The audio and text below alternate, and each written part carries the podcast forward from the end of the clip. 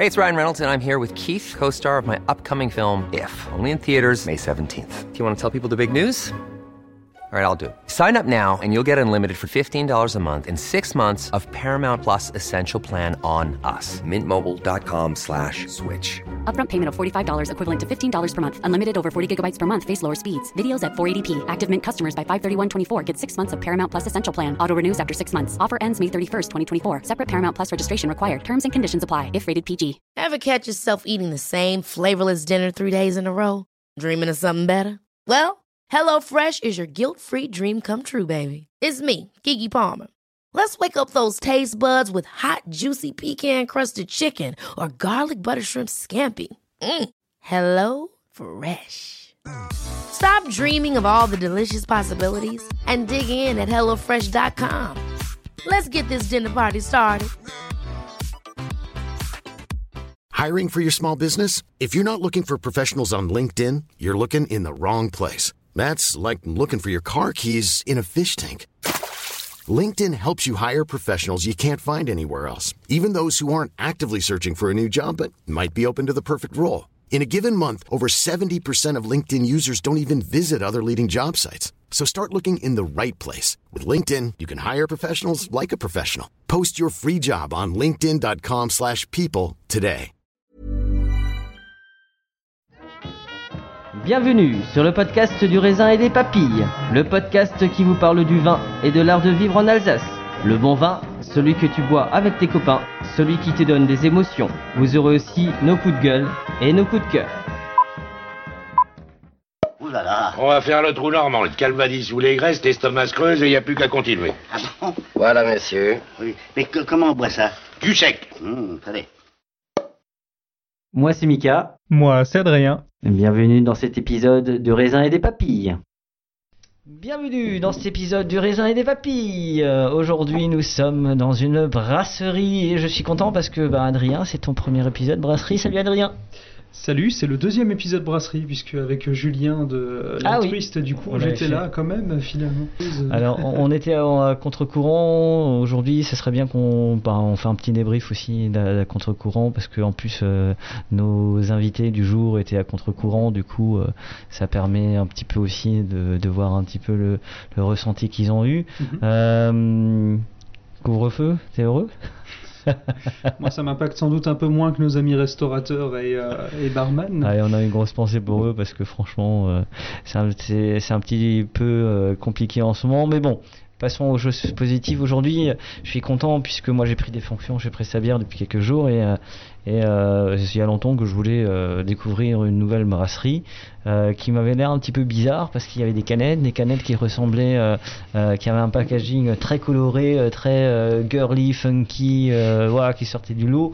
Euh, et euh, bah, j'avais, un- peu d'a priori euh, par rapport à ce qu'il y avait dedans. Euh, mais bon, j'ai vite été, euh, été séduit. euh, du coup, comme dirait euh, l'autre, pas de délit de faciès, même avec de la bière. Euh, en tout cas, euh, bonjour, euh, chers amis des intenables. Salut. Alors, euh, on a Gaëtan que, on que j'ai piégé lors de Wine in Black euh, la première soirée. On a Alice et je sais plus ton prénom. Jérôme. Et Jérôme, oui, exactement. J'allais te dire Julien, mais j'avais un doute, donc c'est mieux. Euh, comment allez-vous? Ça va et toi Ah, Nous, ça va. euh, on a bien récupéré euh, après. euh, Bah ouais, ouais, on a aussi l'impression de vivre un petit peu avec toi en ce moment, comme Ouais. on, on se voit le dimanche, le lundi. C'est magnifique. Euh, et en plus, euh, ils me fournissent de la bière, c'est- pratique. Alors, ce que je vous propose euh, en- pendant ce petit temps qu'on est ensemble, c'est euh, bah, de parler de votre parcours, qui vous êtes, ce qui est important, vos influences, euh, bah, ce qui, d'où, d'où vous partez pour euh, au final euh, vous retrouver dans votre propre brasserie. On va évidemment euh, bah, faire la visite de la brasserie. Euh, bon, on l'a déjà faite, mais tu, tu auras le droit de, de, de, de la voir aussi. Euh, et, et forcément, on va faire une dégustation bah, de vos bières, puisque je crois que tu ne les as pas goûtées. Pas du tout. euh, Ouais, j'ai vu tes, tes stories, j'ai vu des canettes, des couleurs un peu folles. euh, des- J'avais Ouais. un a priori aussi. C'est une petite folie, mais euh, mais il y a des folies comme ça qui sont belles. Euh, du coup, je, bah, je, je propose qu'on commence. Bah, déjà avec toi, moi, je suis je suis galant, je suis galant, je, je suis galant dans le sens où, où j'aime bien, je suis content d'avoir enfin un peu une voix féminine. Alors ça commence à venir hein, contre courant, j'en ai eu quelques-unes, j'étais j'étais assez content. Euh, mais c'est vrai qu'il n'y a pas beaucoup de filles brasseuses. Bon, Comme- ça commence euh, de plus en plus maintenant. Alors, brasseuse, euh, forcément, pas trop. Alors on dit mais- brasseuse. Personnellement, moi, j'aime pas trop, mais euh, je préfère, euh, je préfère brasseur ou maître brasseur, ça me va très bien. Je suis pas, je suis pas à cheval là-dessus. Euh, L'important, c'est le métier, peu importe comment Exactement. on l'accorde. Mais, mais ce qu'on voit, par contre, c'est que ouais, il y a de plus en plus de femmes dans le milieu de la bière, notamment en tant que qu'amatrices hein, de, de bière et connaisseuses de Mm. bière. Et brasseurs, ça commence à venir euh, petit à petit. hein. C'est vrai que la zytologie euh, se féminise de plus en plus. Moi, je suis assez surpris des clientes que j'ai. Et, et je me faisais la réflexion l'autre jour, euh, je trouve qu'elles sont plus- parfois plus curieuses que les hommes qui restent dans ce qu'ils connaissent. Euh, les, les femmes, elles aiment bien euh, s'aventurer dans des choses qu'elles vont pas forcément toujours apprécier, mais au moins elles osent. Il y a un peu plus de curiosité, peut-être. ouais. Ouais, peut-être. euh, ça doit être ça. C'est pour casser le mythe de la bière de femme. C'est ça. Bon, de toute façon, est-ce que ça existe encore une bière de femme, une voiture de femme et un vin de femme Bah, quel est ton parcours? Bah, On va commencer par toi. Quel est ton parcours? Bah, Comment t'es arrivé Comment je suis arrivée dans la bière? Bah oui. Euh, alors, je suis arrivée d'abord euh, en tant que qu'amatrice de bière. Euh, moi, à l'origine, j'ai un cursus d'ingénieur agroalimentaire. Avec, euh, où j'ai plutôt spécialisé dans, dans tout ce qui était fermentation, donc euh, que ce soit bière, vin ou d'autres processus agroalimentaires basés sur la fermentation. J'ai fait un petit passage, à l'époque c'était en 2012, par les balbutiements du vin nature à l'époque. Euh, et puis, euh, en fait, j'ai été embauchée par une grosse brasserie industrielle alsacienne, et où j'ai travaillé pendant 7 ans. Et là, du coup, j'ai pu voir vraiment le process euh, brassage et aussi conditionnement. J'ai fait les deux. D'accord. Voilà, donc sur du très gros. En parallèle, on brassait en tant qu'amateur à la maison, du tout petit. Et finalement, euh, le projet a beaucoup mûri. On avait envie depuis plusieurs années de, de se lancer dans la microbrasserie. Et là, c'était euh, l'occasion, du coup, avec les intenables et euh, cette équipe de 5, de, de concrétiser le projet. Alors, on va parler des intenables après. Euh, T'as toujours bu la bière? J'ai pas toujours bu de la bière, non. C'est venu, euh, c'est venu pendant mes études supérieures. euh, mais ouais, j'étais très euh, réfractaire. On va dire que tout ce qui était, euh, euh, moi, je connaissais que la bière industrielle. Enfin, voilà. Et donc ça, non, je buvais pas du tout ça. J'aimais pas du tout ça. Et puis, c'est quand j'ai commencé à boire de la bière artisanale que j'ai découvert des goûts qui sont vraiment différents. Et la, porte d'entrée, finalement, été plutôt la bière artisanale. Quand tu dis que tu fa- fais de la bière, les gens sont pas un peu étonnés Euh, si, toujours. Il l'était déjà à l'époque euh, quand je disais que je travaillais donc dans cette euh, grosse brasserie industrielle. Ah, t'es dans les bureaux? Non, non, je suis en fabrication. Ah bon? Ah, mais Ah, voilà, c'est ça. Ah, mais vous devez pas être beaucoup de femmes. Non, effectivement, on n'est pas nombreuses, mais voilà, les gens étaient assez, assez surpris et, et encore maintenant. ouais. Ah, du coup, passons à toi. Comment est-ce que. voilà, c'est quoi ton parcours? Bah écoute, euh, moi j'ai un peu trempé dans la bière depuis, depuis très jeune, donc depuis 7 ans quoi. Euh, depuis En- que j'ai 7 ans. hein. En mode, en mode, euh, en mode biberon, en mode Ah non, déjeuner pas en dégustation, mais Ouais. euh, donc j'ai grandi dans une, dans une euh, microbrasserie familiale. Ok. Euh, et puis après j'ai continué mes études, où, où j'ai fait des études de brasserie. Ok. J'ai- Je suis parti un petit peu en voyage. j'ai bossé pendant pendant six mois dans une microbrasserie québécoise. Mhm. Donc c'est un brasseur belge d'origine belge qui a monté une microbrasserie euh, en 97, euh, une ferme brasserie. Donc il récolte son propre orge et son propre houblon pour faire de la bière. Et, et j'ai pu travailler là-bas pendant pendant six mois. Euh, c'est aussi avec lui que qu'on a fait l'ouverture d'une microbrasserie au Mexique. Mhm. Euh, donc ça permet aussi de voir un peu euh, différentes cultures, voilà, et puis de voyager. Et, et comme l'Amérique du Nord est, est toujours un peu en avance, on va dire 10 ans en avance par rapport au marché européen, c'est ce qu'on dit hein, grosso modo, Euh, et moi, j'ai pu connaître euh, tout ce qui est IPA, euh, vraiment tout début des années euh, 2010 où c'était le plein boom déjà là-bas. Et puis là, c'est vrai que ça fait quelques années que ça arrive chez nous. Euh, puis après, je suis, revenu, euh, ici en Alsace et j'ai continué euh, à travailler dans la brasserie. Et c'est là où j'ai rencontré Alice, euh, plutôt dans le milieu industriel. Donc euh, moi, j'ai vu le très petit, le très très gros, et, toujours avec cette envie de, de travailler dans la microbrasserie et dans la bière artisanale, quoi. Donc euh, on s'est dit, il faut vraiment qu'on monte un projet. Là, c'était la super bonne occasion. Et puis on y allait, quoi. Et puis on y, on y va à fond. Bah, Gaëtan, du coup, ton parcours? Mon parcours est, est très vaste et très varié. Non, j'ai, euh, j'ai, je suis- depuis gamin, j'ai toujours été un peu touche à tout. Et euh, j'ai fait des études euh, dans, en histoire, en sport, si ça se voit pas. Et ça n'a rien donné, donc à un moment, bah, il faut bien trouver du boulot. Et euh, j'ai, euh, toujours été passionné un peu de cocktails. Tu sais, tu passes, tu passes pas un entretien non, non, mais voilà, hein, te- et, pour expliquer en fait, donc, je- voilà, j'ai euh, et euh, je suis arrivé un peu, dans le monde de- un peu dans le monde du bar par hasard euh, parce que voilà, j'aimais bien les cocktails. Quelqu'un m'a donné la chance de travailler dans un bar. Et, euh, et après, en fait, ben, euh, j'ai découvert la bière un peu par hasard euh, grâce à la sœur de Jérôme qui, ben, qui elle a baigné dedans, qui m'a dit ah mais tu verras la bière c'est bien aussi. Je ah non, mais- ah, toujours les industriels euh, en tête. Et, on euh, a fait bah, nos une- premières dégustations voilà. euh, de craft ensemble. Et, j'ai découvert que la bière, ben ouais, c'était pas juste de la lager dégueulasse. Ah ouais, il y a quand même des goûts. et je trouvais justement par rapport au cocktail des choses qui étaient assez similaires au niveau des goûts. Ah bon, la bière, c'est pas que 1664 Ah et euh, que ça. Warsteiner Ah, Et, euh, et nous du coup, bah, je me suis passionné petit à petit. Et on m'a proposé de travailler dans un bar à bière. J'ai dit banco. On a pu, j'ai pu être gérant d'un bar à bière. Enfin, je le suis toujours. Voilà, on m'a confié euh, cette mission. Et puis après, euh, quand qui s'appelle euh, l'intenable voilà, à à- à. La boucle est bouclée, tu vois. Voilà. Et, euh, et après, ben voilà, tout, tout en découle de comment je suis arrivé dans la brasserie. euh. Tu sais qu'on a l'intention de faire les bars, les brasseries aussi, euh, les restos. Vous êtes les bienvenus. Euh, non mais euh, je, je me place, je place, je place le pied, je place. Ah bah, Faut qu'on coup- sera ouvert, hein. Ouais, bah oui, là c'est un peu compliqué. Et bah, la rencontre s'est faite comment? Ben, la rencontre avec les brasseurs s'est faite bah, parce que je suis, euh, je suis le conjoint de la sœur de Jérôme. Ah bah c'est facile. Voilà, donc, Bah, c'est un peu facile, ça ouais. s'est fait, ça s'est fait, on va dire que la rencontre s'est fait facilement. Et puis, euh, ouais, voilà, de temps en temps. C'est une on histoire faisait des- familiale. Voilà, c'est, on faisait des dégustations à la maison. Donc, euh, chaque dégustation, le lendemain, on avait acheté une brasserie. hein. Un jour il y aura euh, les intenables, père, mes père, mère et fils. Voilà, c'est ça. Et euh, c'est vrai qu'on a toujours eu euh, cette idée un petit peu de, voilà, d'un moment dire, bah moi j'adore le bar, mais c'est vrai que je voulais voir aussi autre chose. Et, euh, et euh, eux ben, avaient aussi envie de se lancer. Et mon patron Mhm. s'avérait qu'il euh, il avait une brasserie, mais, mais pas, de, pas de brasseur. Et tout s'est bien goupillé. Bien- bien voilà, goupillé. Cette alchimie, euh, voilà, c'est bien goupillé. Bah, Je me retrouve dans beaucoup de vos témoignages parce que moi aussi je détestais la bière parce qu'on m'avait mis le nez dans des picons, dans des 1664, dans des Heineken. Ah, euh, oui. J'ai pas envie forcément de citer une marque, mais bon, voilà, c'est pour dire que je ne goûtais que de T'en as trois, c'est bien. C'est ça. Et il y a trois ans, j'ai commencé à boire. euh, Enfin, on m'a fait goûter une bière artisanale. C'est vrai que c'est quand même beaucoup moins cher quand, quand on est étudiant ou quand on est un petit peu jeune, les bières dans les, dans les bars. Ouais. Et, euh, et puis j'ai commencé à boire ça. Je me suis dit, tiens, c'est quand même pas mal. C'est un peu plus léger. C'était des blanches. hein. Souvent, c'est la porte d'entrée quand même quand on apprécie les vins. Souvent, on apprécie les blanches, même si tout à l'heure tu as dit que c'était qu'une couleur et que ça ne voulait rien dire. J'ai bien retenu.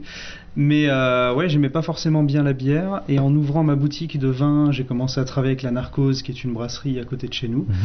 Et euh, j'ai commencé à rencontrer quelques brasseurs euh, et à m'intéresser au monde de la bière et à goûter qu'il y avait des choses hyper intéressantes, que c'était pas forcément uniquement Bah, c'est toi qui es à sur l'origine des altruistes d'ailleurs.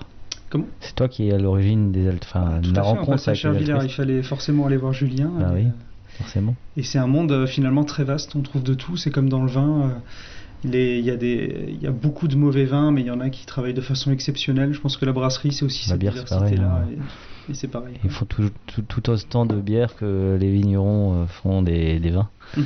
Tu vois, euh, Et c'est bien que tu me forces à pousser euh, la porte de certains brasseurs que je ne connaissais pas, comme, comme la bah, le but c'est ça, hein, c'est de, de rencontrer pas forcément euh, des gens qu'on connaît. Après c'est vrai que maintenant bah, j'ai un pied un peu plus dedans dans la bière, mais c'est vrai que c'est, je vois quand même des choses après que j'aime ou j'aime pas. Tu vois, c'est il y a des choses qui, bah, c'est comme la vin, hein, il y a des choses qui nous éclatent un petit peu moins. Et, euh, mais euh, justement. euh, je sais que vous avez fait une petite rencontre ces derniers temps au salon. Ah oui, un certain Christophe Lindenlaub. Ah j'ai j'ai tout de suite commencé par là parce que à un moment donné, euh, va, va tout de suite régler les choses. Et vous avez fait un test avec une de vos bières et euh, son pinot citron.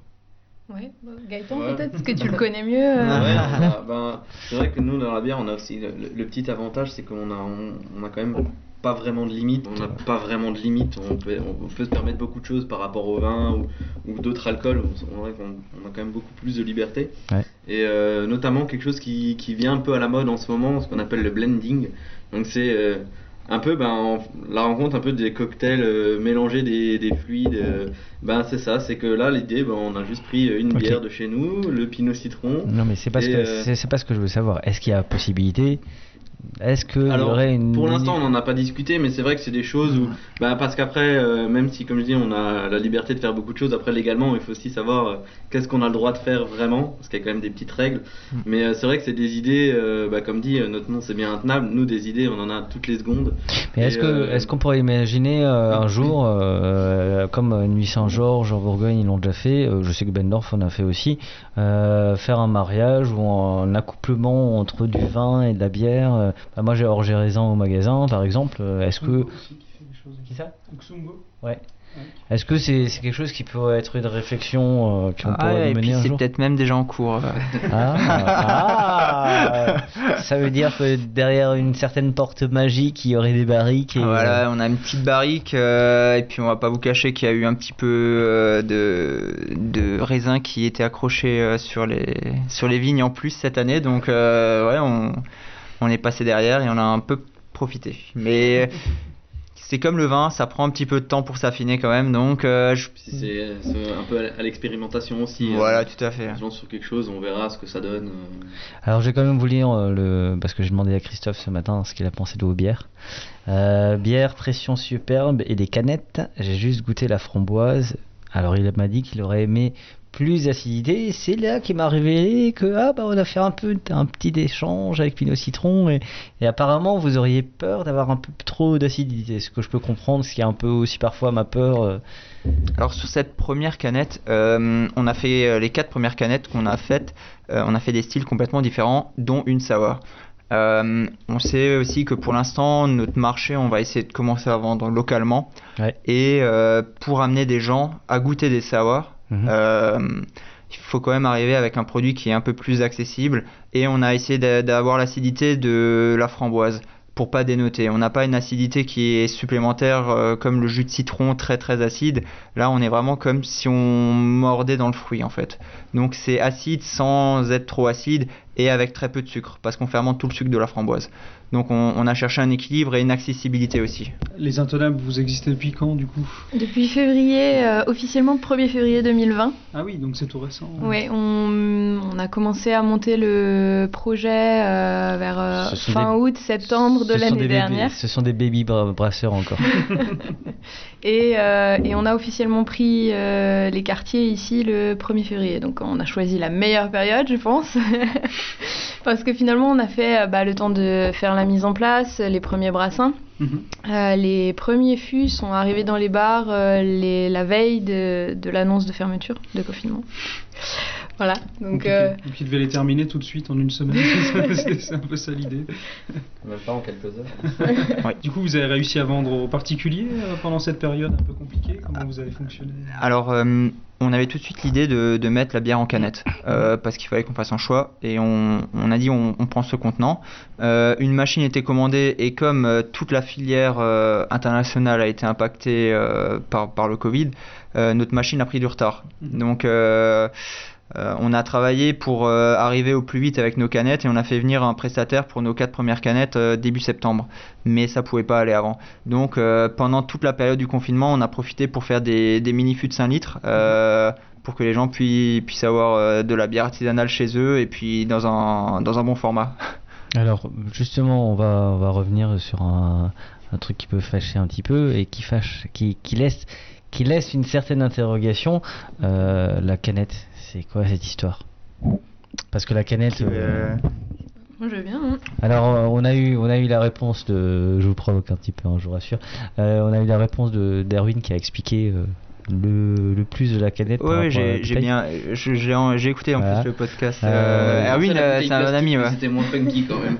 Ouais, c'était moins, oui. Non mais clairement c'est alors c'est c'est une c'est une mode euh, qui s'est développée euh, dans l'Amérique du Nord. Mhm. Euh, Aujourd'hui, euh, on connaît un petit peu le marché. Justement, moi j'ai encore des contacts avec le brasseur québécois euh, chez qui j'ai travaillé. Aujourd'hui, le marché là-bas est uniquement sur la canette. À, on va dire à 90%, Ouais. euh, la bière est en canette. Il y a un il y a un clair avantage, c'est euh, la préservation des arômes du houblon. Sur des IPA, euh, on n'a pas de lumière qui passe à travers la canette et on a un risque d'oxydation qui est un peu plus limité que la bouteille. Parce que dans le col de la bouteille potentiellement on a un petit peu d'oxygène même si des très grosses embouteilleuses sont capables de- d'enlever cet oxygène. Mais on n'a pas la lumière et moins d'oxydation. Donc ça préserve mieux le, le houblon. Et clairement c'est un des principaux euh, euh, avantages de la canette. Mais euh, en fait, j'extrapole peut-être, mais je pense que le fait que vous appeliez les intenables et que vous mettiez en canette, c'est pas par hasard. Ah bah non, ça c'est sûr que après on s'est dit bon ben on va on va tout de suite arriver avec la canette, quitte à quitte à, à bouleverser un petit peu le- les bouleverser les Alsaciens dans leurs habitudes parce que Euh, dans le reste de la France ça se développe déjà, mais c'est vrai que chez nous on est un peu ancré sur la bouteille et puis nous on a dit bah allez on y va, Oui, on mais l'Alsace, c'est pas, la c'est pas le reste de la France. C'est un monde à part, tu vois. C'est un... La, la- la canette, euh, quand on regarde aujourd'hui, la plupart maintenant des brasseries qui font de la canette font de la canette par reconversion. Ouais. C'est-à-dire qu'ils ils faisaient déjà des bouteilles Ouais. et maintenant font de la canette parce que bah, ils voyaient que ça marche. C'est vrai que maintenant en tant que nouvelle brasserie et directement arrivé, on dit bah non on fait que de la canette. C'est moins courant. Il y a quelques brasseries en France, mais euh, c'est vrai que c'est quand même moins courant. Maintenant, la plupart sont plus en reconversion sur, euh, sur de la canne. Et c'est là qu'on dit si même les grosses brasseries s'y mettent, quand je dis grosse, pas en volume, mais en réputation, s'y mettent.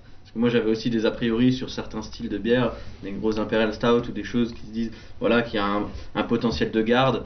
Garder ma bière en canette pendant 3 ans, ça me paraît un peu bizarre. Et si Mhm. je me dis maintenant que même certaines brasseries influentes dans le milieu le font, c'est qu'il y a quand même quelque chose, il y a un intérêt. Et là où je me dis aussi quelque chose, c'est euh, les fûts que vous, enfin les bières pression que vous buvez, elles sont contenues dans des fûts inox pour la plupart. Alors maintenant il y a aussi les fûts jetables, mais ça ne dérange pas d'avoir du métal sur des fûts. Pourquoi pas aussi des canettes Mais le, le- le retour de vos clients, vous avez des, des gens qui sont complètement fermés à ça, du coup, qui vous disent ah non, euh, on vous aurait bien pris parce que c'est bon ce que vous faites, mais euh, Euh, la canette, moi ça me bloque. Eh ben, Il y a quelques, euh, quelques personnes qui sont euh, encore euh, réfractaires, mais généralement c'est parce qu'ils n'ont pas encore eu l'occasion de goûter une Mhm. bière artisanale en canette. Mhm. Et en fait, euh, oui, il faut juste une dégustation et, euh, et se rendre compte que bah, non, il n'y a, pas- il y a pas notamment le goût de métal, ça c'est le- la légende urbaine sur la canette, c'est le goût de métal. Euh, ce qu'il faut savoir, c'est que euh, ce qui peut éventuellement, il y a deux choses qui peuvent éventuellement donner un, un goût de métal la pasteurisation de la canette.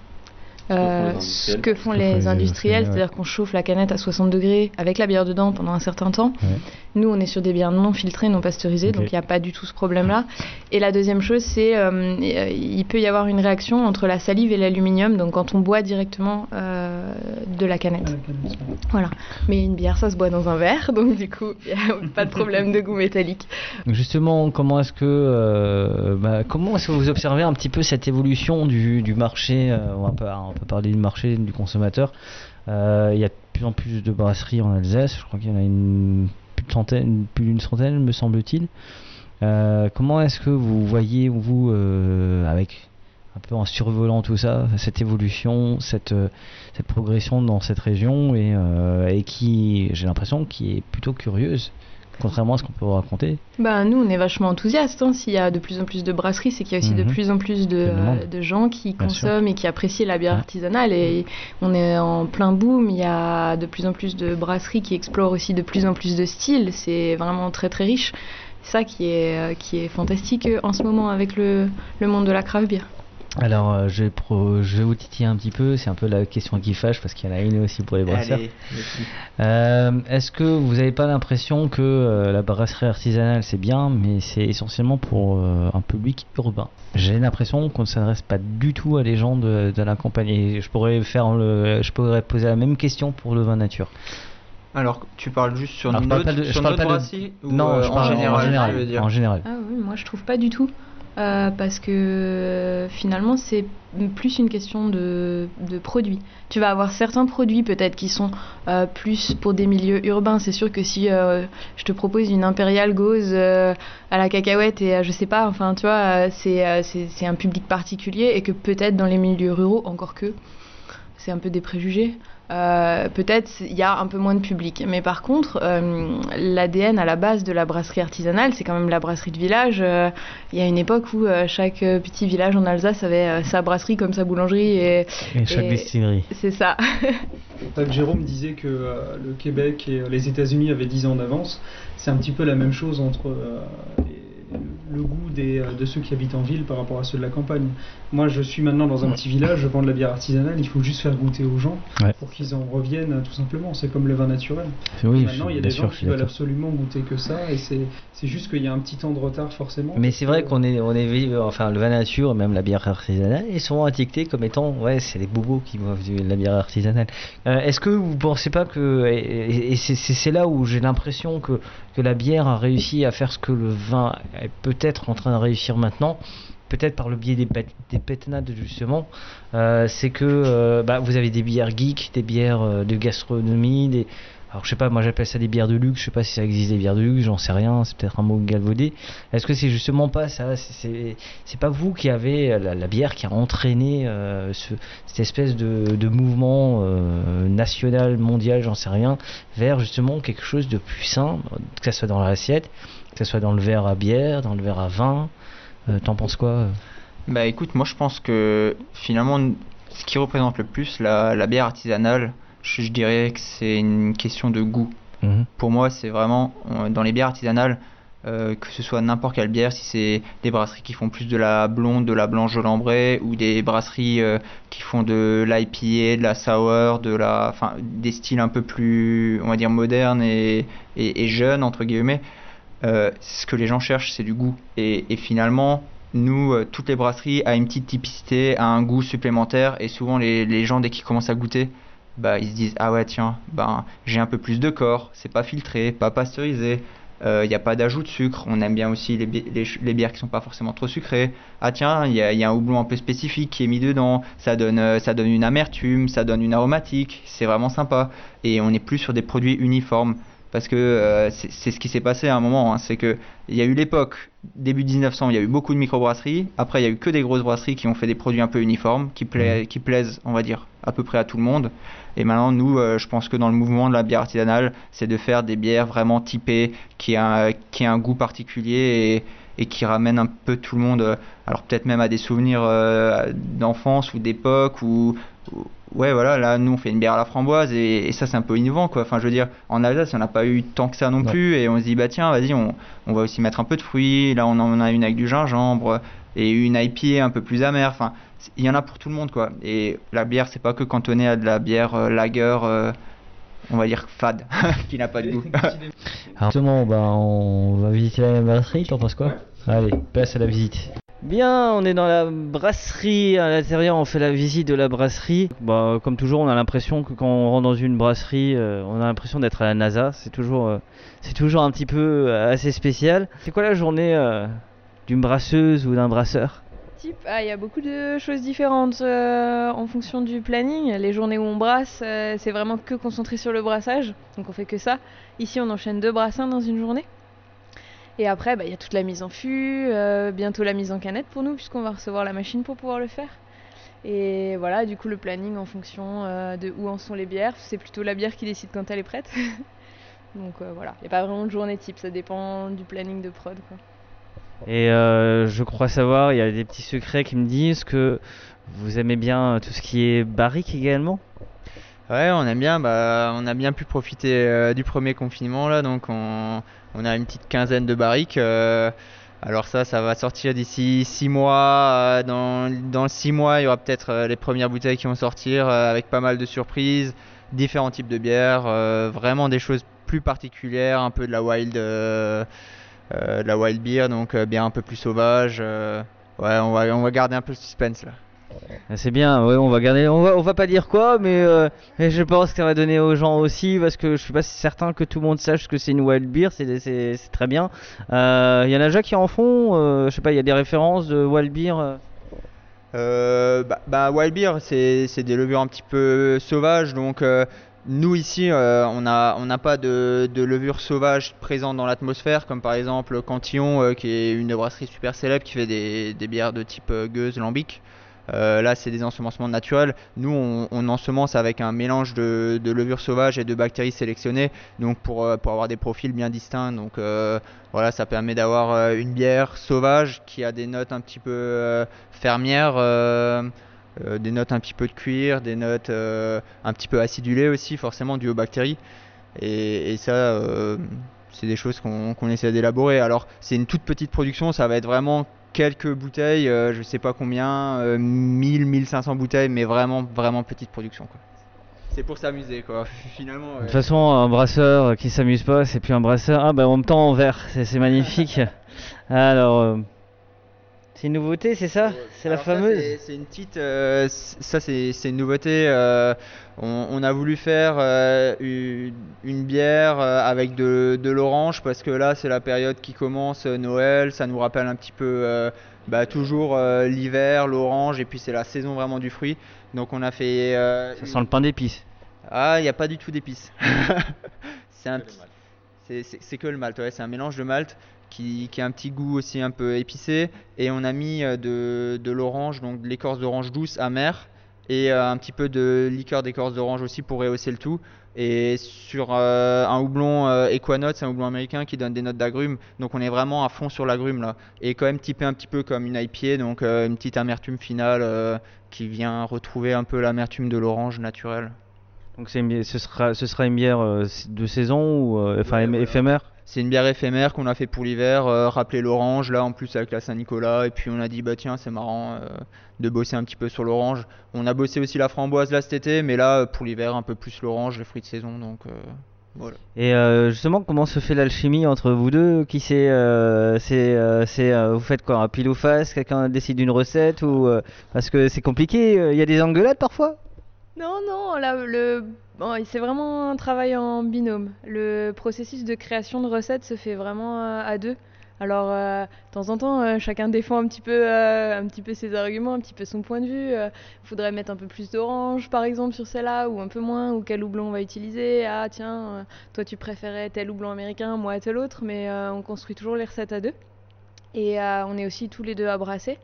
Ici, on a une salle à brasser qui ne permet pas vraiment de brasser seul, de toute façon. Donc, euh, ouais, donc. euh, Tout, est un petit peu manuel, donc euh, ouais, on a besoin d'être à deux, et comme on, enchaîne deux brassins de suite, bah, ça permet qu'il y ait une personne qui, qui lance l'empattage pendant que l'autre personne envoie la bière en fermenteur déjà. Donc ouais, on, on est vraiment, on travaille en- vraiment en collaboration et ouais, pff, on- les deux sont un peu indispensables quoi. Chacun, chacun a un petit peu ses, ses choses. Donc moi c'est forcément euh, un petit peu plus la manutention que, que Alice va faire un peu plus les tout ce qui est contrôle microbiologique, euh, un peu labo. euh, on s'est un petit peu réparti les tâches comme ça aussi forcément. Et justement, ton rôle à toi là-dedans, c'est quoi? Moi je goûte. non, moi, Je veux, je peux avoir le même rôle? non, moi je, me consacre plus à, la partie vente, euh, la partie commerciale et euh, bah aussi euh, la partie gustative quand même. Ça, joue aussi pour la partie commerciale, de savoir bah, ce qui va être brassé, comment ça va être brassé, de donner aussi des fois un point de vue ou une idée. ben voilà, sur la bière par, par exemple à l'orange, comme c'est quelque chose qui n'est pas forcément courant, de voilà, comment on peut le vendre, comment ça va se vendre, est-ce que ça va se vendre aussi. Donc ça, c'est aussi mon travail un peu dans la brasserie. Gaëtan connaît très bien le public euh, aussi via le bar. Donc lui, il est vraiment au contact des consommateurs et ça, c'est une chance pour la brasserie d'avoir euh, un retour comme ça, consommateur, avec quelqu'un qui, connaît très bien euh, ce que les gens aiment ou aiment moins, à quel moment dans l'année, à quel moment de consommation et ça, c'est vraiment top. Aujourd'hui, vous avez combien de brassins Euh, alors actuellement on en a 4 en canette, on en a 3 qui vont également arriver bientôt. Mais en fait, euh, entre euh, les essais qu'on a fait, ce qu'on a brassé pour euh, les bières barriquées, on a brassé quelque chose comme 15 ou 16 recettes depuis le début de l'année. Ah, quand même. Mais vous en avez, vous- oui, mais oui. Hein. Ah là, vous portez bien votre nom, mais justement, vous en avez commercialisé 4 jusqu'à présent. Je sais qu'à contre-courant, on en a goûté une, bah, une cinquième. Je sais plus compter. Bah, donc là, ça fait la sixième. Et la Noël qui arriverait, euh, c'est ce qu'on a dit en off, en, en fût, serait la septième, non, la sixième, six- je sais plus. Ouais, ouais, bah, bah, la Noël, euh, on va juste faire un brassin cette année. Comme en plus avec la période, euh, on ne sait pas si les bars euh, vont pouvoir vraiment rouvrir. Donc on va faire un brassin, un petit brassin pour euh, faire goûter à tout le monde une, une bière de Noël. On va rester un petit peu dans le style euh, ambré, un, un petit peu douce avec le pain d'épices. Et essayer de proposer euh, de la bière euh, pour les gens à la maison aussi. Quoi. Donc on va brasser un petit peu pour les bars et on va, on va préparer quelques, quelques mini-fûts pour les, les consommateurs à la maison quand ils sont dans la famille et d'avoir une bonne bière artisanale aussi euh, à Noël quoi parce que pendant la période de Noël on aime bien se faire plaisir on a des bons produits et puis une bonne bière en apéritif ben, c'est aussi bien de passer par, par une bière artisanale quoi Personnellement, j'aime bien me faire plaisir toute l'année, pas, qu'à Noël. hein. Mais euh, justement, en, par- en parlant un peu de marketing, puisque tu es monsieur marketing, euh, est-ce que ce serait pas possible de, voir ar- arriver, surtout pour les événements, les grands événements, euh, bah, des petits fûts comme on trouve euh, bah, en grande distribution pour les marques, pour les marques de bière dont on ne dira pas le nom. Euh, mais est-ce que c'est quelque chose qui est envisageable, en sachant évidemment que ce sera un petit peu plus cher, ce qui est tout à fait normal. Alors si on l'a déjà fait euh, ben, pendant le confinement, on on avait euh, fait des petits mini fûts de 5 litres euh, qu'on a distribués principalement dans, dans, certains bars. euh, on l'a pas fait pour l'instant dans des ventes euh, cavistes, mais euh, c'est vrai qu'on essaie en train de voir est-ce que ça pourrait être aussi quelque chose qu'on peut développer. ça c'est vrai que pour le coup, il n'y a pas encore beaucoup de brasseries qui font des mini fûts de 5 litres.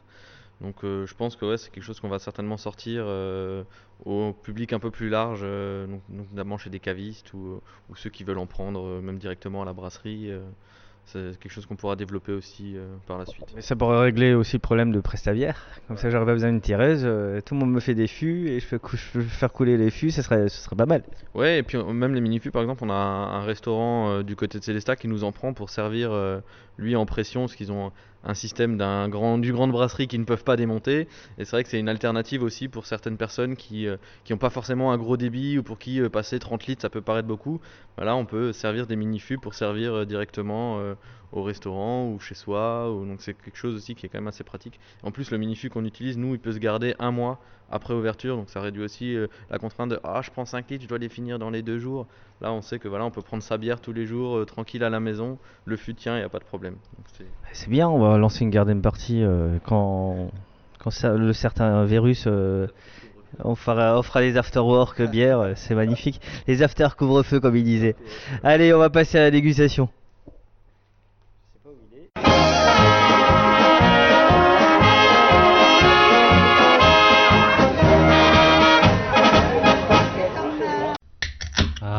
Là là là là. Je sais pas si ça s'entend. Ah bah si, ça, ça s'entend. J'ai le retour et mes oreilles ont fait. clou. T'as la chair de poule là. Ah oui, ça. Non, mais je- tu sais que j'ai eu la chair de poule hier au... quand j'ai goûté euh, Seconde Chance de chez euh, de chez Cyril Bonnet. Hmm. Bah, en fait, euh, le, le truc c'est que bon, on- je pense qu'on va faire, euh, on- à mon avis, on, on va devoir faire un- quelques virées euh, en Champagne. Ouais, je sais que c'est dur la vie. J'ai prévu d'y aller en février, mars prochain. Ouais, parce euh, que, si tu veux, tu, je t'embarque dans la, dans Bah, la tu sais qu'on est attendu au mois d'avril aussi. Parce qu'ils ont un événement euh, pour euh, parce qu'ils veulent lancer. euh, je sais pas si t'as goûté le rouge chez Cyril Bonnet. Non, j'ai vraiment eu très Euh, peu de temps. le, le de. Champagne euh, qui veulent lancer, donc c'est un, un pinot noir qui, Mhm. qui tient la route. Et en fait, ils vont faire un événement dans les vignes avec plusieurs vignerons. Puis m'ont dit, Oui, tu, tu veux bien venir couvrir Bah évidemment, je vais pas dire non. Qu'est-ce qui vous a inspiré, euh, vous, sur le salon du coup hier euh, Parce que je pense qu'il y a des, des influences, des choses qui peuvent peut-être donner envie euh, pour, pour la suite ou, Ouais, bah, ce qui est pas mal intéressant, euh, alors avec les vins nature, euh, on en discutait en plus hier, Mhm. euh, il me semble, euh, c'est qu'aujourd'hui, euh, les vignerons, ils bossent aussi euh, sur certains vins en macération. Mhm.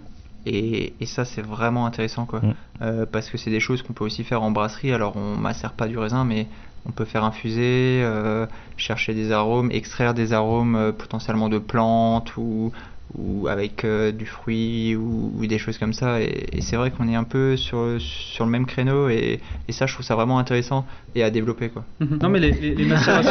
On va pas le mettre. Je, je suis d'accord avec toi sur les macérations, c'est que il y a de l'amertume forcément qui est sortie, il y a aussi une autre structure et euh, c'est que la, la durée des macérations c'est un sujet assez épineux pour certains vignerons. Les Italiens, les Géorgiens arrivent à faire plusieurs mois, mais en Alsace on a l'impression que si on dépasse 15 jours, tout de suite euh, on sort, on extrait beaucoup trop, donc c'est c'est vrai qu'on peut retrouver des parallèles avec la bière. Et puis moi, ce que je trouve aussi dans le, dans le vin nature, alors c'est- en général, hein, euh, c'est pas sur tous les vins nature, Mhm. mais aujourd'hui on est en train de trouver des vins nature euh, vraiment euh, plus secs. Mm. Euh, on revient un petit peu au vin sec Mhm. et ça commence à plaire beaucoup. ça. Mm. Euh, avec la petite acidité aussi qui équilibre et, et ça à un moment il n'y avait plus forcément trop Oui. dans les vins et, et ça c'est intéressant parce que sur la bière nous on peut vraiment travailler aussi justement sur cette acidité euh, cette sucrosité et cet équilibre euh, qui Bah. aujourd'hui revient vraiment euh, Il y a aussi le côté un peu funky, euh, parfois avec le, le pet nat aussi, ou qui, bah, qu'ils ont récupéré pour les gens qui boivent pas forcément le crément qui qui est bah déjà c'est enfin en fait moi je pense que le pet nat on, l'a- on- j'ai j'ai dit souvent mais je pense que c'est vraiment le public jeune qui va arriver sur les pet nat parce que c'est parce qu'en général les- aussi ils ont des noms un peu euh, tirés euh, bah, chez Ricam c'est Kamehameha le Kamasutra euh, le, le Spritzy chez Nathan Muller Non mais tu parles de, de génération, c'est vrai que maintenant sur les brunchs j'ouvre deux vins, donc un pet nat et un autre vin. Et c'est vrai que les personnes qui, où on dépasse les 45-50 ans vont se diriger vers l'autre vin et tous ceux qui sont un peu plus jeunes vont C'est prendre le pas les pet brunchs nat. que tu fais, c'est c'est comme à Lyon, ça s'appelle les machons. c'est. Il y a qu'un seul- euh, Il y a la cochonaille bien évidemment, heureusement, heureusement qu'il y a la cochonaille quand même. Mais tu sais, pour contrer euh, à Lyon, pour contrer le couvre-feu, ils ont tous les restos ont relancé le machon qui avait disparu. euh, parce que c'est vraiment une, une tradition euh, lyonnaise. Où à 9h du matin, tu, tu rentres, tu manges ta cochonaille, ta saucisse, ton verre de vin, 9h, 10h.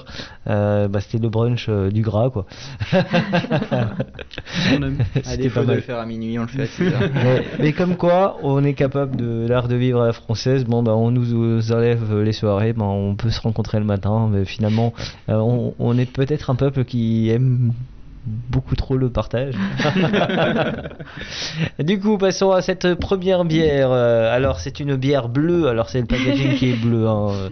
Euh, bleu. qui c'est qui est à l'origine des packaging d'ailleurs?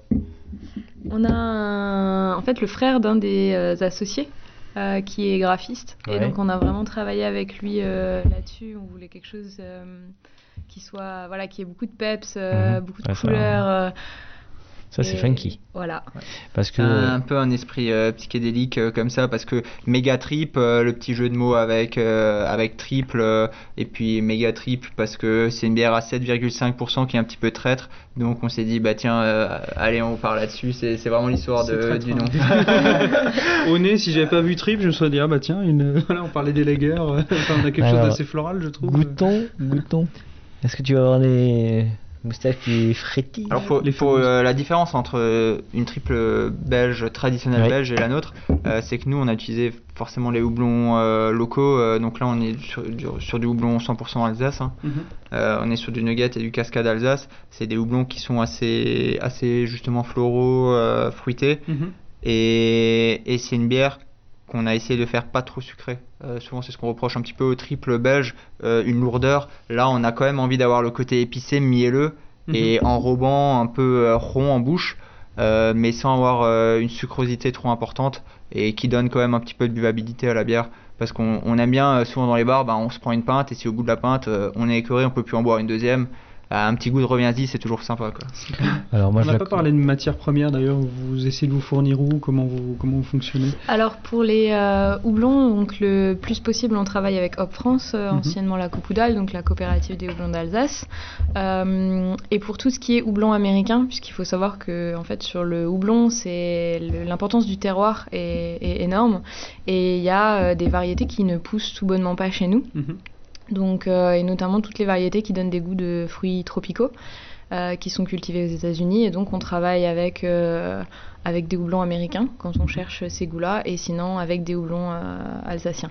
Là, sur les quatre bières, les, les quatre premières bières, les- on en a trois en houblon 100% alsacien Mhm. et une, l'IPA, en houblon américain.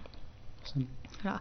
Les maltes, euh, en fait, il y a une, euh, une malterie qui est très, très. euh, qui a une, une renommée énorme, hein, qui est vraiment considérée comme euh, un des meilleurs maltes euh, au monde, notamment pour les maltes spéciaux, donc tout ce qui est malt caramélisé, qui est à 300 km d'ici, euh, côté allemand, à Bamberg, qui s'appelle Weiermann, et donc on travaille exclusivement avec euh, ces maltes-là. Ok. Quand on, est, quand on débute, euh, justement, quand on ouvre sa brasserie, est-ce que c'est compliqué de trouver des, des, des houblons? Enfin, on entend souvent que c'est assez difficile, qu'ils réservent Le- forcément aux acteurs historiques. Ouais, le houblon, c'est compliqué parce qu'en fait, il y a plus de demandes que d'offres. Mhm. Et donc, euh, les houblonniers travaillent euh, sous forme de contrat. Donc, euh, une année à l'avance, on va dire, je vais prendre 200 kilos, c'est minimum 200 kilos à l'année. Je vais prendre 200 kilos et je sais déjà que je veux 30 kilos de celui-ci, 40 kilos de celui-là. Donc, c'est assez difficile pour les petits brasseurs, euh, d'autant plus quand on se lance, euh, qu'on n'a pas forcément des recettes. voilà. Encore plus pour nous où l'ADN, c'est de faire beaucoup de nouveautés. Donc, on n'a aucune recette prévue à l'avance où on se dit, oui, on va avoir telle, telle, telle régulière à l'année. Voilà. Donc c'est assez difficile parce que euh, ben euh, du coup il y a certaines variétés qu'on n'arrive pas à avoir puisque Mhm. tout est réservé par les contrats, notamment euh, sur une variété alsacienne qui s'appelle le Mistral qui a été développée, c'est un- une nouvelle variété qui a été développée par France, ils font un travail fantastique sur euh, sur le, le développement des nouvelles variétés. On avait très envie d'avoir du Mistral, on n'a pas réussi à en avoir cette année, on verra pour l'année prochaine. Mais voilà, ouais, sur le sur le houblon c'est assez compliqué. Du coup, euh, parle-nous du processus de, ce, de cette méga trip. Est-ce que c'est une méga trip pour toi, Adrien Alors, je l'ai eu connaît pour l'instant, donc attends, il faut que je... On te laisse goûter. Alors, c'est ça que tu mettrais avec une, euh, une raclette, c'est Ouais. ça Ouais, il y a quand même un petit côté euh, frais, mais et, le- et le petit côté épicé. On aime bien mettre un petit moulin de poivre sur, euh, sur le fromage à raclette. Ouais. Enfin, moi personnellement, j'aime bien. Alors, raclette. Aujourd'hui, franchement, c'est très rare que je fais une raclette 100% raclette. J'aime bien morbier, fromage Ouais, de chèvre, de brebis, enfin voilà, tu vois. Et puis justement, quand tu passes un petit peu sur du chèvre, là, il y a un petit peu de rondeur côté miel, tu Mm. vois, dans, Ouais. dans la triple, qui, qui est vraiment sympa et qui peut s'associer avec euh, Je trouve qu'il fromages est, aussi. il est ouais. pas très présent, le miel. Il- Bah. on le sent au nez, surtout. Bah, en fait, il n'y a pas de miel. C'est des notes un petit peu Mhm. mielleuses, Ah, c'est des notes mielleuses, au, malt caramélisé. Ouais, oui, oui. Et, et ça, c'est un petit assemblage de malt caramélisé euh, qui donne un petit peu cette rondeur et cette douceur à la fin. euh. Parce qu'il faut savoir que du coup, dans cette euh, bière, il y a uniquement du malt, euh, du houblon, levure. Il n'y a ni épices, ni miel, ni quoi que ce soit. C'est la levure qui développe les arômes fruités et épicés. L'avis de d'Adrien. Bah, c'est vrai qu'on a côté Ta-da-da-da. miel, mais moi je l'ai plus en fin de bouche plutôt, quelque Ouais, chose d'un peu rond comme ça. ça. Et euh, ça, quand tu as dit triple pour accompagner une raclette, je me suis dit bon, bah, chacun son délire, pourquoi. Mais c'est vrai que maintenant je l'imagine bien, quand même quelque chose d'assez frais, t'as envie de. Tu peux boire une canette euh, tranquillement, quoi, c'est pas quelque chose de trop lourd. euh. Non, elle est, elle est plutôt fine, elle est plutôt Mhm. légère. Moi, je trouve qu'elle est euh, pour être amoureux des triples. Je la trouve euh, très accessible pour quelqu'un qui n'aime pas trop, euh, qui pense que triple, ça fait très amertume, très. euh, et je trouve qu'elle n'a, enfin, elle a 7,5, mais pour moi, elle fait, elle est- elle fait beaucoup plus plus fine. Et c'est là où peut-être qu'elle, est peut-être un peu traître. Euh, Cette bière a été créée à la base justement pour les bars. Parce que dans le bar, un, des, un des très bons vendeurs, notamment au Bernet, Ouais. c'est les bières de type triple. Euh, et souvent en pinte. Et du coup, euh, on a fait le rapport euh, buvabilité, euh, arôme, euh, euh, ouais, quelque chose de vraiment sympa qui peut se boire en pinte, euh, sans être écœuré aussi, euh, qui permet ben, de, de finir une soirée avec des potes aussi et d'en d'en boire, euh, d'en boire deux ou trois, quoi. C'est pour les. En tout cas, en ce qui me concerne, je valide. Et toi? C'est validé, ouais, c'est super Allez. bon. Allez, on va passer à la deuxième bière. Alors, euh, on va partir. Je dirais peut-être sur le ginger.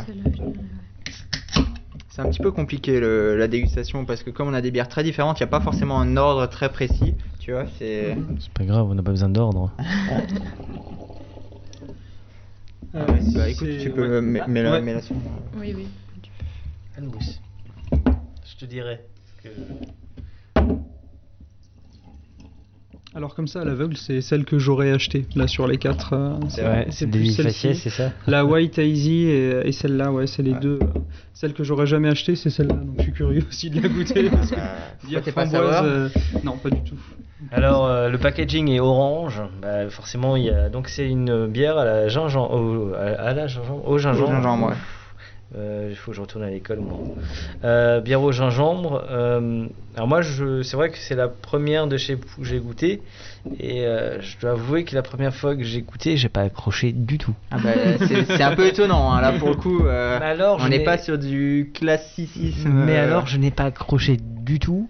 Euh, en fait, il s'est rien passé la, la- la toute première fois. Après, évidemment, comme je suis un peu, je, suis un peu tenace et pas et aussi un peu intenable aussi, euh, j'ai je l'ai regoûté. J'avoue que euh, j'ai préféré la deuxième fois. Bon, comme quoi, hein, euh, On aime un peu bousculer quand même. hein. un acte Mais d'amour. surtout sur cette euh, bière-là, c'est vrai que le gingembre, c'est quelque chose d'assez clivant. Ouais. Euh, là, en plus, on est vraiment sur un peu, la- c'est un peu la création originale de la brasserie. Ouais, ça, c'est Euh, pas on est trop sur une original. Imperial Weizen au gingembre, donc c'est une base de, euh, de Weizenbier, euh, Ouais. bière blanche allemande, avec Ok. une levure de bière Ouais. blanche allemande. Impériale parce qu'il y a beaucoup plus de grains, elle fait 8,2 d'alcool. Mhm. Euh, et sur laquelle on a mis 10 kg de gingembre frais pour des cubes de 1000 litres, ça fait 10 grammes par litre, c'est Qui, beaucoup. qui c'est qui épluche l'écorce C'est C'est ouais, c'est moi euh, un qui peu les deux, mais plutôt lui. Et on met un point d'honneur à acheter du gingembre frais, parce que euh, le gingembre en poudre, ça pique, ça a juste pas de goût, c'est Mhm. pas du tout intéressant. Et, euh, et mettre des arômes, c'est hors de question. Donc on achète vraiment du gingembre frais racine. Donc on épluche, qu'on met en purée et qu'on met, euh, qu'on met dans la bière en fin d'ébullition, comme une infusion. Parce que c'est vrai que la ginger beer, alors c'est c'est un truc qui est en train d'arriver euh, de plus en plus. Euh, moi, je crois que chez Pressavière, j'en ai une ou deux. Je crois qu'il y a Brave qui en fait une. Il y a bah, toi, vous. Euh, je crois que c'est tout. T'en penses quoi la- T'as déjà bu une bière au Après, tu vois, il faut pas confondre parce que ginger beer, ça peut être un, un soda. Enfin, Ouais, ça peut un- être du cidre ouais, aussi. ça peut être du soda. Et là, ouais, on parle de bière euh, Ouais. hum, avec euh, la vraie appellation, c'est une bière au gingembre du coup parce que. Alors en fait, ce qui me dérangeait, au dé- alors il y a une chose qui me dérangeait au, au départ, et euh, c'est pour ça que j'étais un peu moins fan. Je suis un Alsacien, hein. moi j'aime bien quand ça mousse, et je trouve que le fait qu'il n'y ait pas beaucoup de mousse, ça me dérangeait Ah bah. un petit peu. Attends, moi je veux mets. dire, je veux du réfort plutôt que du gingembre. Non mais ça va, je vais pas boire tout ça. Bon, euh, non mais dis- parce qu'en plus, non c'est, ça dépend comment ce que tu, tu sers, tu vois, mais Ouais. on a une mousse qui est plutôt quand même assez, assez persistante sur toutes nos bières, donc. euh, T'aimes bien quand ça mousse? Pas forcément. Au contraire, justement, c'est quelque chose que je n'aimais pas au début. Euh, non, c'est vrai que quand tu le sers bien, euh, la mousse est plutôt bien. Et tiens, euh, remarque, elle tient bien, bien dense. Euh, après, au niveau des arômes, je trouve qu'on est le gingembre est quand même relativement présent. Bah, complètement. Euh, déjà, sur le papier, c'est celle qui me donnait le plus envie. Ouais. Après, je trouve qu'il y a un super équilibre, beaucoup de fraîcheur. Une fois de plus, je pense que c'est un peu traître parce que les 8,5, tu les sens pas du tout. Euh, tu as énormément ce gingembre au nez. En bouche, c'est beaucoup plus équilibré. Je trouve que c'est vraiment bien, bien réussi. Parce que trouver la bonne dose de gingembre à mettre dedans, je pense que c'était pas On une a eu deux, trois essais quand même. hein. On n'est pas tombé juste du premier coup.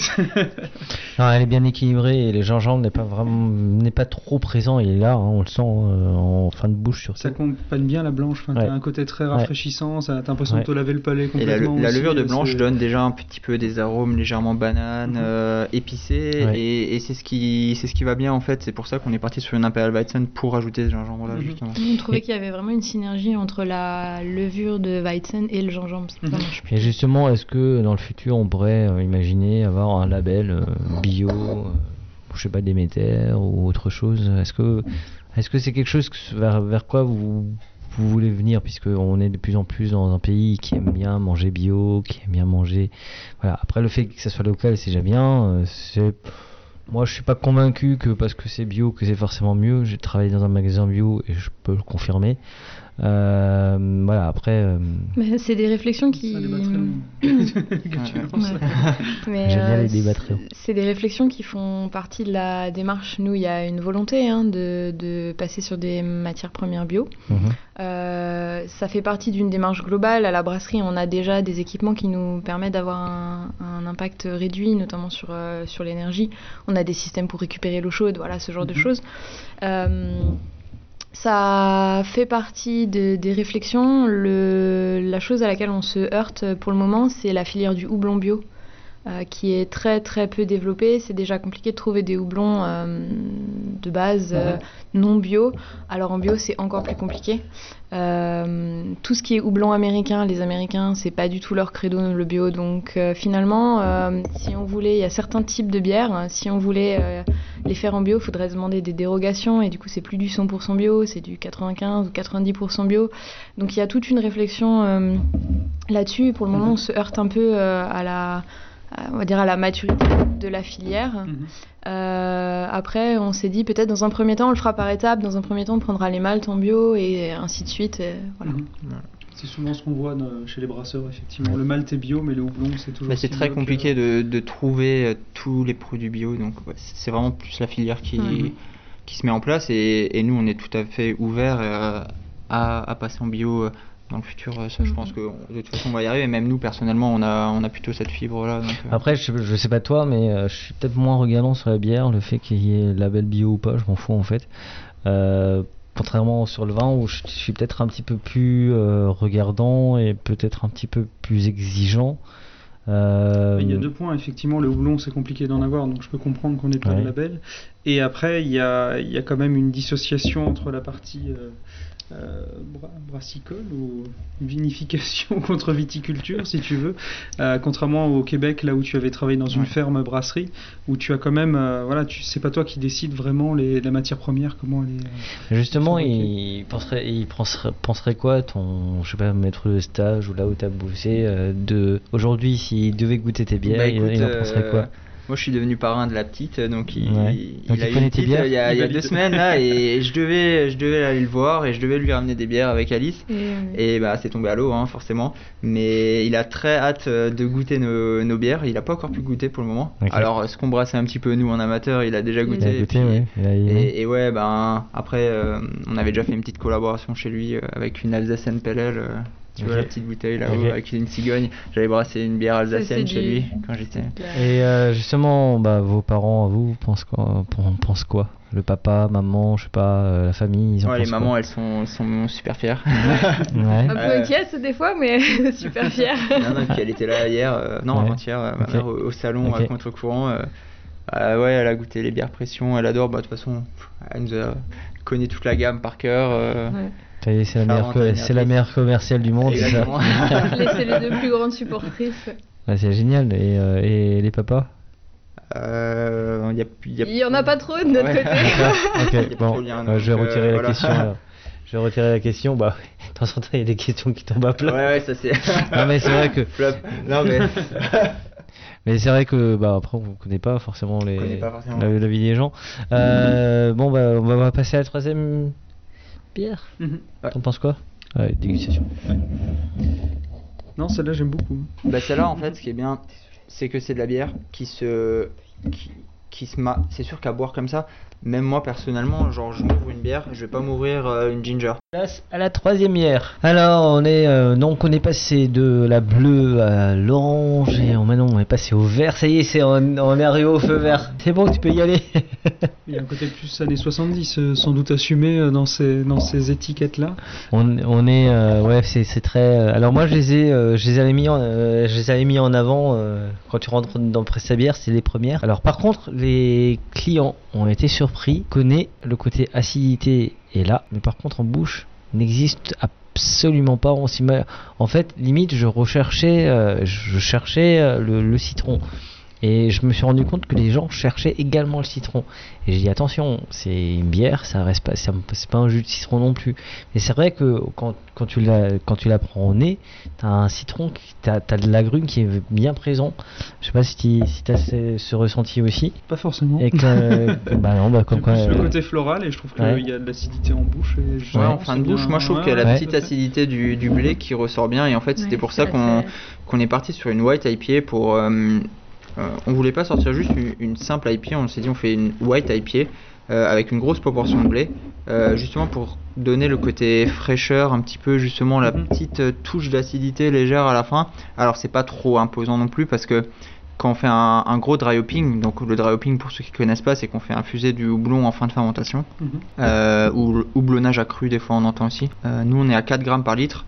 Ça donne quand même un petit peu de sucrosité euh, en finale, Ouais. mais dû au houblon. Et finalement, c'est peut-être ce qui casse un petit peu l'acidité aussi. C'est une acidité qui est très différente de, de celle Du qu'on a sur les bières acides ou de ce Mhm. qu'on peut avoir voilà, sur les épices, sur certaines épices, parce que c'est vraiment l'acidité qui est donnée par la céréale, par le blé. Et donc, euh, ouais, il y a cette petite, juste cette petite acidité qui vient aussi pour la fraîcheur. Et euh, voilà, c'est c'est le choix qu'on a fait sur, de partir plutôt sur une white IPA. On voulait quelque chose de très frais et. Et voilà, et plus sur le houblon du coup avec un dry hopping qui est déjà, euh, qui est déjà euh, bien présent à 4 grammes par litre. Mais euh, c'est vrai que c'est quelque chose que, qui est très apprécié, les, les IPA, White IPA. Euh, on peut considérer que c'est le- la version blanche de l'IPA ou, ou pas du tout? C'est ça, on peut considérer que c'est la version blanche de l'IPA, si ce n'est que là, euh, il n'y a pas de de- d'épices type euh, ce qu'ils mettent sur les blanches euh, Ouais. belges, voilà, euh, de coriandre ou de choses comme ça. Voilà. C'est celle qui me paraît peut-être la plus accessible de toutes celles qu'on a goûtées. non? Qu'est-ce que vous en pensez? Il n'y a pas une amertume qui est trop, trop importante? Non, on a une amertume assez, assez dosée Mhm. et, et là justement un public, un public féminin où on peut se dire que l'amertume ne plaît pas. Mhm. Celle-là, elle passe vraiment très bien. Il y a le- Ouais. vraiment le côté Mhm. fruité qui ressort et, et quand même de l'amertume derrière parce que l'amertume rapporte de la longueur en bouche Mhm. et, et ça, les femmes aiment bien quand c'est un petit peu fruité euh, mais quand même avec de l'amertume. Et on a beaucoup d'amis euh, féminines qui ont goûté cette bière et ont vraiment adoré. Sans parler de féminin, mais c'est vrai que ceux qui n'aiment pas la bière à la base, ça Mm. peut justement être une passerelle. Mais je pense que ouais, c'est une bonne passerelle. Mhm. Euh, moi, je pense que même pour des jeunes qui n'aiment pas trop, qui n'ont pas encore le palais, euh, qui aiment bien la bière mais qui veulent pas prendre trop de risques, euh, je pense que c'est quelque chose qui passe bien. Je pense que euh, c'est aussi une bonne bière de, de copains à partager. Alors je sais pas si vous assumez ça, mais euh, moi je la mettrais bien dans, le côté bière geek, un peu, euh, un peu vra- vraiment entre soirées, entre potes, on, euh, bière football, ce qui est pas galvaudé dans ma bouche. hein, c'est, je pense qu'il vaut mieux boire ça euh, un soir de Ligue des Champions que euh, une Heineken. Ah mais le but c'est de ça c'est sur la white IPA c'est vraiment d'avoir une bière super fraîche, Mhm. euh, super rafraîchissante avec euh, la petite amertume et surtout le côté fruité du houblon. Enfin c'était vraiment quelque chose de très rafraîchissant qui, qui, qui se boit facilement et comme dit bah ouais même euh, soirée pizza avec des potes machin. Enfin voilà quoi. On, on sort une petite une bière, euh, que quelque peux- chose euh, qui, qui se boit facilement. Est-ce qu'on peut parler de terroir quand on parle de bière? Euh, j'ai entendu euh, la réponse d'Erwin, mais je- je suis pas forcément. euh, Alors, je suis d'accord euh, avec ce qu'il avait dit, euh, justement que les terroirs c'est dû à l'eau. Euh, Mais aujourd'hui, c'est vrai qu'en brasserie, euh, avec les procédés très récents, on, on peut déminéraliser l'eau, on peut rem- reminéraliser comme on veut. Donc aujourd'hui, on peut créer des styles de bière qui sont peut-être plus typiques de la République tchèque, euh, plus anglaise ou dans n'importe quelle brasserie. Aujourd'hui, toutes les brasseries peuvent faire, on va dire, tous les, tout- tous les styles de bière euh, si, si la brasserie est équipée. Mais après, là, on peut parler de terroir, pour moi, c'est plus sur euh, les houblons. Et le houblon, c'est presque un peu le cépage dans le vin. Quoi. Mhm. Euh, nous, on a une bière, la Smash Point, c'est single malt, single hop, donc un seul malt, un seul houblon. Euh, on a mis en avant le sabro. Et là, le but, c'est vraiment d'avoir les spécificités d'un seul houblon. Et dès qu'on prend différents houblons, on, voit qu'il n'y a pas les mêmes aromatiques, euh, la même amertume, les mêmes, euh, les mêmes fruits qui sont présents, enfin, les, mêmes notes euh, fruitées qui sont présentes, ou les mêmes notes d'amertume, de résine. Donc, ouais, je pense qu'il y a quand même un terroir, mais pas forcément sur l'implantation même de la brasserie. C'est vraiment plus sur les produits qui rentrent dans la composition de la bière. On va passer à la dernière bière? Allez. Allez. Alors la bière la dernière, je ne l'ai pas du tout goûtée. Alors c'est celle qui a euh, fait un, un peu l'unanimité à contre-courant ce week-end. À contre-courant a fait les... Euh, J'ai ouais, j'ai ouais, vu... les- on a fait goûter à, à tous les exposants. J'ai vu que la, la brasseuse, euh, je, je me rappelle plus de son prénom, de, de Roussillon, euh, en était fan. Saskia, Euh, ouais, euh, Euh, D'ailleurs, euh, je voulais la saluer parce que donné, euh, j'ai appris l'alsacien puisque Chopin, son vin, j'ai dit mais Chopin en alsacien, ça existe aussi. Elle me fait ah c'est génial. Euh, non, mais c'est vrai que euh, euh, bah, on va peut-être en profiter euh, avant de passer à la dernière dernière bière pour remercier euh, Philippe parce que je trouve qu'il a osé faire quelque chose dans ces temps qui courent, qui était euh, franchement, euh, je vais être grossier, mais fallait poser les couilles sur la table. On peut, euh, allez, vous savez quoi, on va applaudir, euh, on va applaudir Philippe parce que Parce que je trouve que, voilà, je l'ai vu hier soir, il était un peu ému. Moi aussi, d'ailleurs, on fait une interview qui est complètement à côté de la plaque. C'était un truc de dingue. On est parti. dit ému après un salon des vins. Ouais, on était, on, on était ému, un petit peu joyeux. On est sur une sour. Alors, c'est quoi une sour? C'est- Alors la première définition de la sour, c'est bière acide. C'est ce que veut dire sour. Maintenant, il y a une, euh, une multitude de, de bières différentes dans la famille des sour. Là, on a choisi de travailler une bière acide euh, fruitée, donc avec de la framboise. On met 100 grammes par litre de, de framboise. Mhm. Donc c'est une proportion, en fait c'est le maximum que nous autorise la loi pour continuer à appeler ça bière. Et euh, avec une touche de menthe qu'on met à l'ébullition, donc façon thé à la menthe. Le but c'était pas que ça sente la menthe, hein, ça reste une bière à la framboise, euh, mais le but c'était plutôt euh, d'avoir ce petit côté chlorophylle qui vient casser la- l'acidité en fin de bouche. Ouais. Mhm. Parce que voilà, on s'adresse à un public où on voulait. euh, le but c'est de faire découvrir la, la bière aux gens, les styles. Et, euh, et donc euh, on a travaillé quelque chose de pas trop acide, avec, euh, avec un équilibre aussi, cette, ce- cette menthe qui vient un peu casser l'acidité, pour aussi faire découvrir à des gens qui, euh, qui ne boivent pas de bière et encore moins de la bière acide. Ok, elle a une belle couleur rosée, rose, bon, c'est dû à la framboise forcément. C'est la Ouais. framboise, exactement. Alors c'est la seule que je ne connaissais pas parmi les trois. Tu t'es laissé le suspense jusqu'aujourd'hui. Bah ça. hier, tu hier tu l'as proposé, j'ai dit non, il y a un podcast demain. Le process aussi, pour expliquer un petit peu aux gens comment on fait nous notre sour, euh, c'est un kettle sour. C'est des appellations qui peuvent être euh, vues sur certaines étiquettes. Mhm. C'est-à-dire qu'on fait une première, euh, on, on ajoute des bactéries lactiques euh, après une première ébullition et on laisse travailler ces ferments lactiques, ces bactéries lactiques, pardon, pendant 48 à 72 heures. Donc il y a une création de- d'acide lactique dans Ouais. la bière et il y a une diminution du pH. Et nous, on s'est arrêté en fait pour être sur l'acidité de la framboise. Donc le, le but c'est vraiment d'être sur une bière acide, mais comme si on croquait un peu dans le fruit frais, dans le fruit de la- dans, dans une framboise fraîche. Euh, on voulait pas dénoter et être plus acide que la framboise. Alors, au nez me plaît beaucoup. Bon, la framboise est bien présente. Je suis un amoureux de la framboise. T'aimes bien les framboises? Pas du tout. T'en as pas cueilli quand t'étais petit? Non, moi les fruits euh, de base, euh, ça a été une histoire très compliquée. Ah, euh, bah, et, les- et les fruits rouges en général, j'ai du mal dans la bière, euh, tout ce qui est cric. et C'est pour ça que tu t'es mis au vin et que t'as les 5 fruits et légumes par jour. Voilà, avec, le euh, raisin maintenant ça va un peu mieux. 5 verres de vin, Je- 5 verres de vin par jour, ça fait. euh, Non, non, c'est Voilà. pas vrai, messieurs Au dames. moment des vendanges, les- le muscat, je le mange comme pas possible, il n'y a pas de problème. L'abus d'alcool est dangereux pour la santé, évidemment. Prenez soin de vous. Euh, Non mais là il y a, il y a un bel équilibre, on n'est pas, on n'est pas trop sur du sucre, il y a la framboise qui est très présente évidemment mais qui est bien, euh, il, y a, il y a cette acidité, effectivement la menthe, on sent pas forcement la menthe mais il y a quelque chose, euh, chlorophylle tu disais, effectivement ça, vient, ça vient vraiment rapporter de la fraîcheur et j'ai peur de tomber sur quelque chose de très sucré justement. Alors c'est vraiment tout l'inverse, parce qu'en fait Mhm. on, on met la framboise en fin de fermentation, donc euh, on fermente la totalité des sucres euh, de la framboise, donc c'est une, une bière qui a très peu de sucre résiduel. Mais c'est vrai que dans la tête des gens, euh, bah, j'ai un peu l'expérience maintenant, c'est que les gens, bah, moi, moi je suis pareil, bière euh, fruitée, on a l'impression que c'est bière sucrée. Et en fait c'est- c'est c'est complètement une erreur. Et Mais justement, comment vous faites en sorte, euh, comment vous arrivez à ne pas mettre de sucre là-dedans Enfin, c'est- c'est c'est le fruit qui est pressé évidemment, mais Bah, euh, c'est pour- uniquement de la purée, c'est déjà uniquement de la purée. Alors c'est Euh, c'est on des rajoute produits aucun frais. Hein. sucre, euh, c'est de la purée de framboise que Ok. Bah, qui est surgelée. Oui. Euh, parce que la récolte de la framboise c'est trois semaines dans l'année Ah oui. donc euh, c'est très très court. Euh, mais c'est uniquement de la purée de framboise.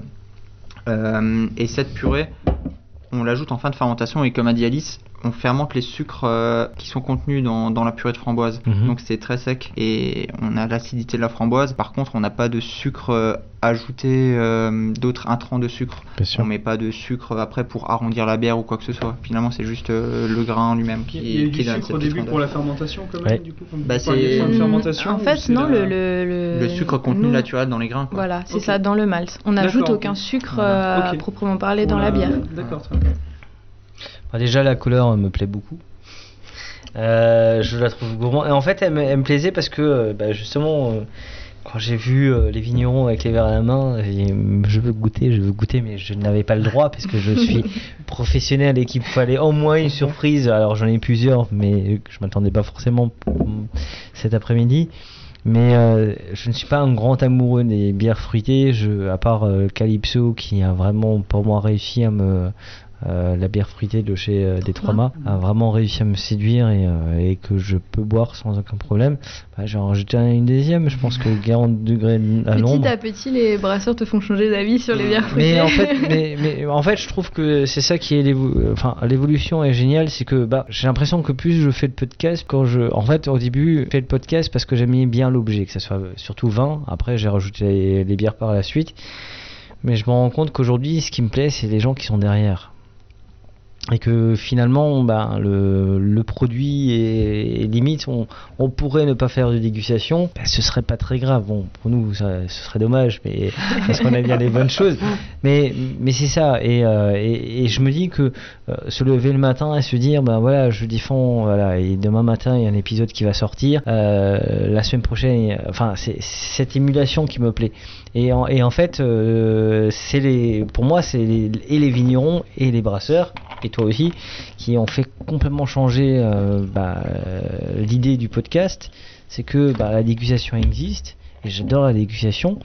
Mais après, il y a toujours eu, il y a, enfin, il y a de nouvelles idées. L'idée, c'est un jour s'adresser à tout le monde. Parce que nous, on va pas rencontrer de coopératives, etc. Par exemple, t'as déjà bu des sours avant? Il y a la Sweet Sour de la Mercière en fermentation spontanée que j'ai trouvé vraiment superbe, vraiment très très bonne. Ouais. Sinon, euh, non, pas, pas forcément plus que ça. Ou alors, Donc on n'a pas trop laissé un souvenir.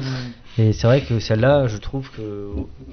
bah, oui, c'est bière d'été, forcément, ben, tu- je, je me vois bien euh, sur la terrasse avec, euh, avec ce verre à la main.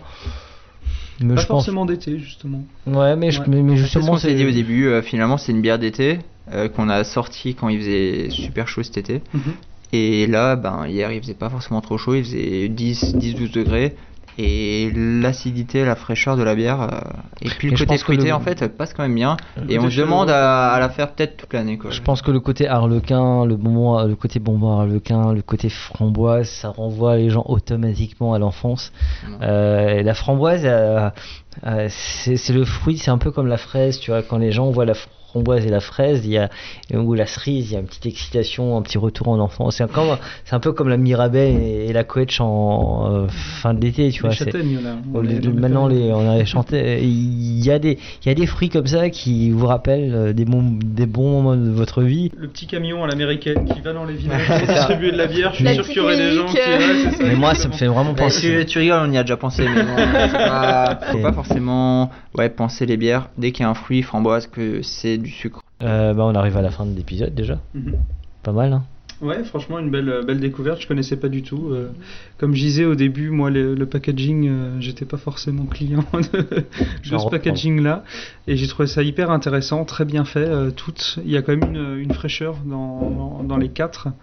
On s'attend à quelque chose en voyant le packaging d'un peu lourd, peut-être. euh, et au, au final, on a quand même une belle fraîcheur, un bel équilibre sur, euh, sur celle-ci. Elles me plaisent beaucoup, en tout cas. Merci. Bravo. Bah, merci. Bravo. Après, je sais pas comment vous avez vécu cette euh, aventure de, de raisin et des papilles. C'est Bah écoute, euh, ouais, super intéressant. Et puis bah, on s'est rencontrés hier et, et ouais, Ouais. du coup, c'est. Après, c'est un on peu compliqué. Après, euh, un salon, on est un peu décousu. Et puis, de toute façon, nous, on n'a jamais de tram. Et puis, on n'a pas envie d'avoir de tram. On n'est pas les journalistes. On fait les choses. Euh, comme je dis toujours, c'est un apéritif géant qu'on enregistre. Bon, il faudrait peut-être qu'on pense de temps en temps à, à ramer un saucisson ou un fromage. Ce serait, ce, ce- ce serait bien. C'est vrai que Mm. j'aurais pu. Mais on va, on va, on va régler tu vois, ça. c'est ça le, le but d'aller à la salle de sport, c'est à cause du saucisson. Mais C'est pas, c'est pas la Non, bière mais- ou le vin. moi, moi, je pense. moi, je vais finir par une question que je, pose un petit peu à tout le monde. Euh, vous, êtes, vous êtes où dans 5 ans? Ah, alors, euh, dans 5 ans, si on, on parle du rêve euh, un peu que qu'on nourrit tous les 5, c'est. hum, Ici, on a juste le local de production. Euh, on est dans une zone industrielle, euh, voilà, il n'y a pas de magasin de vente, il y a encore moins de, taproom. Euh, et le, rêve voilà, que qu'auraient les Intnap, c'est vraiment d'avoir un lieu de vie euh, avec la brasserie, euh, la taproom, le magasin de vente. euh, Et des bons petits produits euh, artisanaux à manger, Voilà. euh, planchettes, voire même peut-être une petite cuisine avec des produits sympas. euh. C'est ça. C'est ça qui est génial. Euh, toi, t'as. Puis les, les vins des viticulteurs, euh, les bières des amis brasseurs, enfin voilà. Puis, Euh, euh, le, but c'est vraiment de créer et une émulsion une- un peu autour de, de tout Et l'artisanat. puis une petite collab entre euh, Ah bah ça, Christophe c'est- Lindenlau et... c'est bien possible. moi, je, moi, moi, je trouve que le Pinot... Le Pinot... euh, Pinot citron. Ah, euh, Pinot citron. un peu dans, dans cet esprit. Hein. Ah, il y, On a il y quelque chose, il y, a- il y aurait quelque chose à faire ou le Kama Sutra de d'Eric Cam, bon c'est un peu plus sensuel mais, euh, mais euh, ça passe aussi. Je te remercie Adrien, Merci Mickaël, merci à vous. merci Alice, merci, merci Jérôme. pour cette, euh, cette belle rencontre. Euh, nous, ça nous fait toujours plaisir euh, de voir des passionnés aussi. Et... Et on- Et, de vin, de bière, des- de bons produits, euh, produits. Comme je, vous dis, je vous dis toujours, buvez modérément, buvez libre, buvons Alsace. Skilt N'oubliez pas de partager et de liker cet épisode. Nous serons diffusés sur Spotify, Deezer, SoundCloud, YouTube. Si vous avez iTunes, mettez 5 étoiles et un commentaire. Enfin, le vin reste de l'alcool. Buvez modérément, partagez ce breuvage entre vous, mais surtout, ne mettez pas votre vie en danger.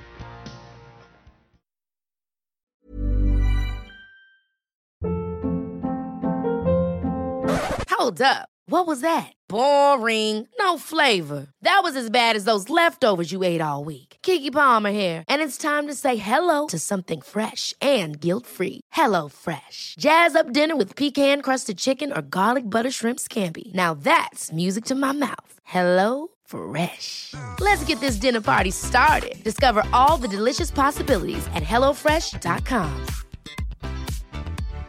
When you make decisions for your company, you look for the no brainers. And if you have a lot of mailing to do, stamps.com is the ultimate no brainer. It streamlines your processes to make your business more efficient, which makes you less busy. Mail checks, invoices, legal documents, and everything you need to keep your business running with stamps.com. Seamlessly connect with every major marketplace and shopping cart. Schedule package pickups and see your cheapest and fastest shipping options from different carriers. With rates up to 89% off USPS and UPS rates. And with the Stamps.com mobile app, you can take care of mailing and shipping wherever you are. Make the same no brainer decision as over 1 million other businesses with Stamps.com. Sign up with Code PROGRAM for a four week trial, plus free postage and a free digital scale. No long term commitments or contracts. That's Stamps.com. Code PROGRAM.